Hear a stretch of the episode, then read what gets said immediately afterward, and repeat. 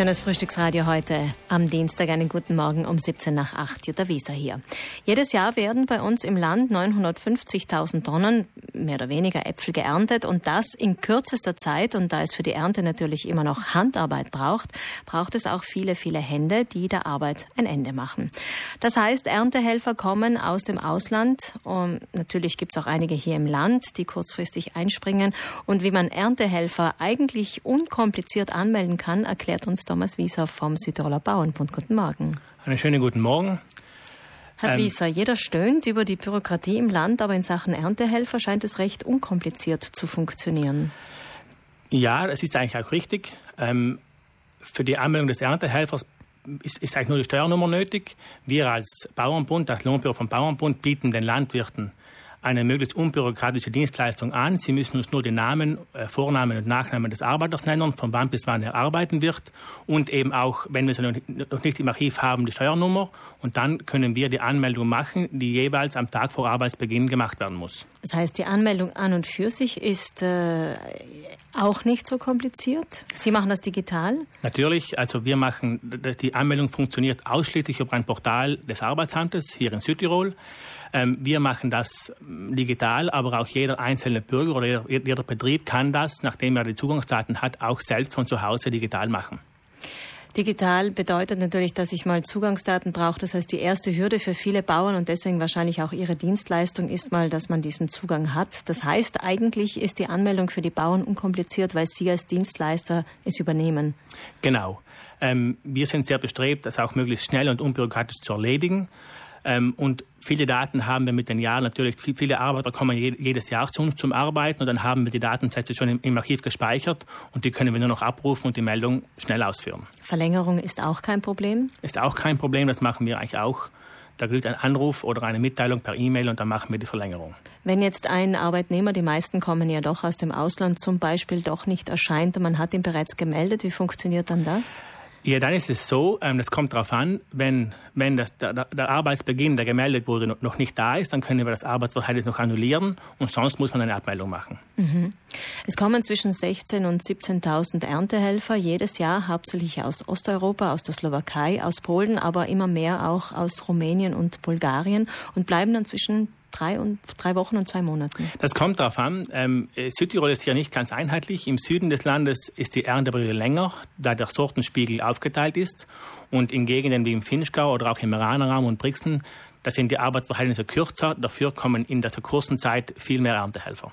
Das heißt, das sind dann teilweise die gleichen Erntehelfer, die im Unterland helfen, dann ins Finchgau gehen und wieder zurückkehren ins Unterland?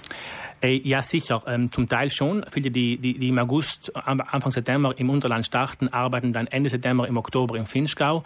Aber im Finchgau sind, werden sehr viele Erntehelfer benötigt, also da kommen auch noch zusätzliche nach. Mhm, mhm. Wie sieht es mit den heimischen Erntehelfern aus? Pensionisten, Studenten? Das sind gar nicht mal so wenig. Vor allem Pensionisten und Studenten haben wir immer noch einige. Und die arbeiten dann halt auch, ähm, je, nach, je nach Lust und Laune, ähm, ähm arbeiten sie in, in, den Betrieben und sind auch für die Betriebe nach wie vor sehr wichtig. Und muss man das dann ummelden, wenn zum Beispiel ein Arbeiter zuerst im Unterland tätig ist und dann im Finchgau? Ja, natürlich. Ähm, der Arbeitnehmer muss immer beim richtigen Arbeitgeber gemeldet sein. Mhm. Und dann, wenn er den Arbeitgeber wechselt, muss ich eine Meldung neu machen. Mhm. 50 Prozent der italienischen Apfelernte geschieht bei uns im Land. Das sind 10 Prozent der europäischen. So beschreiben es zumindest die Apfelbauern auf, auf ihrer Seite, auf ihrer Homepage. Da steckt natürlich viel Handarbeit dahinter und weil der Apfel ja ein Qualitätsprodukt ist, das heißt, er muss auch sorgfältig dann abgelegt werden, äh, ist das natürlich auch eine ganz wichtige Arbeit. Im Unterland wird länger geerntet, wie wir gehört haben, mit Unterbrechungen, aber im Finchgau wird mehr geerntet, da braucht es dann noch viel mehr Leute. Wie, wie finden denn eigentlich die Kontakte statt? Gibt es ein Portal oder funktioniert das auf anderen Wegen, wie die Leute aus Osteuropa zu uns kommen? Ja, die Kontaktaufnahme findet eigentlich vor allem über Bekanntschaften statt. Viele Arbeiter kommen seit Jahren zu uns zum Äpfelklauben und die haben dann Freunde und Bekannte, die sie mitbringen, wenn mal ein anderer Arbeiter abspringt.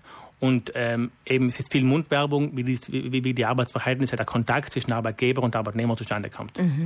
Das Portal, äh, Portal gibt es an sich für die Erntehelfer keines. Es gibt das Portal der Landesverwaltung, wo zum Teil Einheimische vermittelt werden können, aber ein allgemeines Portal für Erntehelfer ist derzeit nicht vorhanden. Erntehelfer sind eigentlich als Tagelöhner eingestuft. Was bedeutet das konkret? Ähm, Tagelöhner ist die Arbeitsform, also die befristete Arbeitsform in der Landwirtschaft. Ähm, wie, wie das Wort schon sagt, wird der Tagelöhner vor allem, also der wird stundenweise bezahlt und nicht, der, der hat keinen Monatslohn, sondern einen Stundenlohn. Und das macht die Abwicklung für den Betrieb auch nochmals unkomplizierter und ist auch nötig, denn natürlich äh, ist das, die Arbeit in der Landwirtschaft sehr, sehr saisonal geprägt, eben wie die Ernte.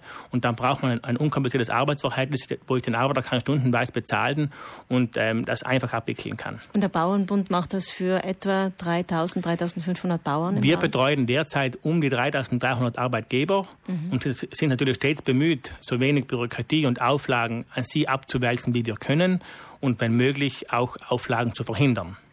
Dann hoffen wir mal, dass es mit dem schönen Wetter so weitergeht. Das ist natürlich die beste Voraussetzung für eine gute Ernte und natürlich braucht es auch die vielen fleißigen Hände im Land, die derzeit hier sind. Vielen Dank, Thomas Wieser vom Lohnbüro des Südtiroler Bauernbundes. Ich bedanke mich.